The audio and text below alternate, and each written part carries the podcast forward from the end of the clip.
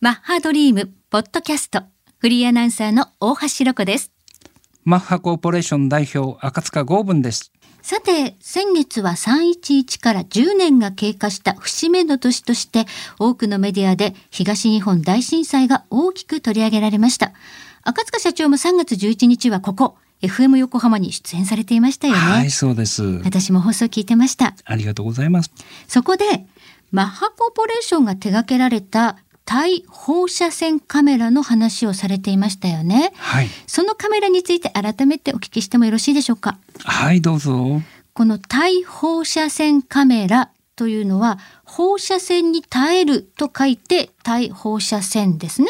そうなんですよ、はい、あの宇宙空間ではねやっぱり放射線浴びますので、我々は放射線に強いカメラ作ってまして、はいで強い放射線を浴びても壊れないカメラのことなんですね。でよってこの使うところははい原子力発電所の廃炉なんかにするときはね、このカメラが活躍すると思います。はい、特にね311で福島がダメージを受けたじゃないですか。私の故郷なんですよね。はいはい、それで私もやっぱり隣の山形出身ですので、ええやっぱり他人事じゃないので、はいなんとかしなきゃいけないなと思いまして、はいでそこで一日でも早くねあの原発第一福島原発のこの廃炉に役立てることが我々ではできるんじゃないかと考えまして、うちがたまたまこの人工衛星搭載用ですけども放射線に強いカメラ作ってたんで、うんうん、それでテレビのニュースとかでね、はい、なかなか廃炉が難しいと。はい、でなんで難しいかっていうと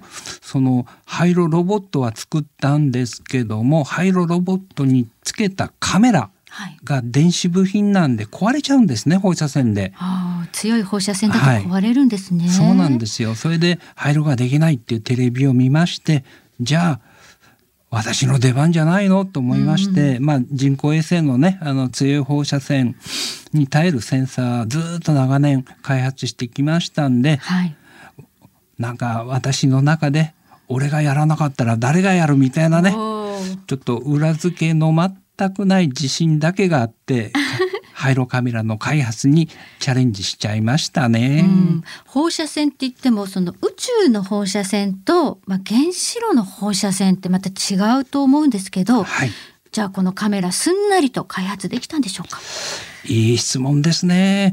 まずはね、やっぱり先ほど言ったように宇宙船とやっぱり原子炉の炉の放射線量ってもう桁違いなんですね。どっちが多いの？あの炉の方がはるかに大きいですあ。ーもう原子桁が全然違うはい。ぐらいなんで、で開発始めようと思ったら、じゃあ炉の中の放射線量ってどのぐらいなんだろうって調べたら、はいちょっと難しい言葉で2000グレー。グレーって GY って書きまして、放射線の一番重い単位なんですよ。はい。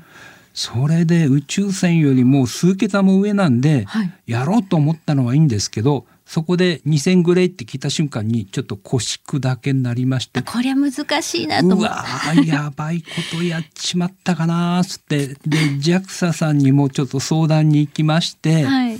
これじゃ俺俺一人じゃ無理だと思いまして、はい。世界一って言われる要するに放射線に強いカメラで世界一って言われるのが実はフランス製なんですね。はい。でこの実測値ですけど1000グレーなんですよ。半分だ。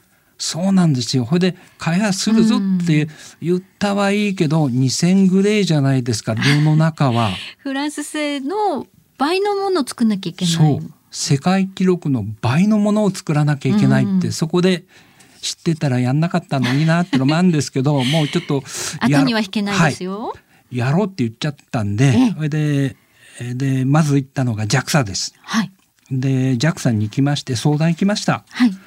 それで「すいません福島のために協力していただきたい!」ってお願いしたらね JAXA めちゃくちゃ忙しいんですよ。はい。もう職員さんはね寝たり起きたり家帰ってねえだろうっていう人がたくさんいるんであそそうなんだはいの中でねおそらく無理だろうなと思ったら「はいわかりましたいいですよ」あ、協力してくれたの？はい2つ返事で OK でわあふく嬉しい福島のためにね JAXA がお役に立てるんだったらいいですよってんで「わあよかった」嬉しいですね。は。はいいそれでその後ね、うんあの大変でした。まあ JAXA とうちの会社と共同開発っていうのが始まったんですけど、うん。やっぱりね3年かかっちゃいましたね。三年、はい。いろいろご苦労もあったと思いま苦す。労しましたはい。だけどこの達成したのが、はい作ったのがどのくらいの能力ありますかっていうと,、えっと世界記録が1,000ぐらいってさっき言いましたよね。はい。で炉の中が福島原発の第一号炉の中が2,000グレーはい。で我々が JAXA さんと一緒に作ったカメラが500万グレー。 桁が全然違う。桁が全然違うんですよ。世界記録をね数桁更新したカメラの開発に成功したんですうよ。わ、すごい。 JAXA あんたは 偉い。いやいや、ああちょっと上から目線でしたねごめんなさい。 JAXA だけじゃなくて赤塚社長すごいんですよそのいいえ思いと情熱で3年間はい、はいこれまで1000グレーだったのがなんと500万グレーの放射線に耐えられるといはういカメラを作っちゃったということです ね、できましたね。びっくりしましたね。この時はですね、国のね、あの原子力発電所に行きまして、試験やったんですよ。おおでそれで最初はこんなに強いと思ってなかったんで、センサーだけやった時は250万グレーで、時間切れではい終わっちゃったんですね。時間切れあはい。あの、借りてますんで、はロいロを借りて試験やりますから、 500万グレーまで上がるのを見る前に終わっちゃっ時たんで間すよが。来ちゃったってことなんですねはい、で目標が2,000グレーだったんで2,000グレーを達成した後にねうん「お2,000やった終わった3,000お3,000いったか5,000いった1万いったあー2万いった3万いったあれこれいつ終わるの?」ってはいはいや永遠に借りてるわけじゃないから」ってずっと言ったら、はい250万ギレーではい「はい時間切れです帰ってください」って言われましてはい一回終わっちゃったんですよ。はいはいでその後に「じゃあ」っていうことでちょっと長く借りまして。はいで500万グレーを達成したんですがええ500万グレーなんて世の中ほんなもうこれ以上使うことはないので必要ししてないのでねはい、この辺でそんなに強いとこないってことですよね。いらないんですよういらない。はい、はい。だから500万グレー以上はやっても意味がないだろうっていうことで実はやめてしまったんですね。もしかしたら、このはい500万グレー以上の放射線に耐えうる可能性もあるんですね。もうあります。だからこれをね逆にね、人工衛星に使ったら、はい。永遠に使えますよね。放射線でそうはです壊れませんよね。はい。だから衛星ではもう完璧なオーバースペックはい。ですね。まあそういう製品です。オーバースペックがゆえに高くなっちゃってるってことはないんですか。はないんですけど、ただね、うん問題がありましてね何、ですか大きな問題。はい。売れない。うーん。いや、売れないっていうのは、必要す違うと。。原発で使ってもらって、1000グレーだったらすぐ壊れるんですよ。はい。だから壊れたらすぐ買いますよね。売れますよなるね。ほど壊れると買い替え需要が起きるっどて言いますけど。んどんこの買ってくれますよね。壊れないからはい。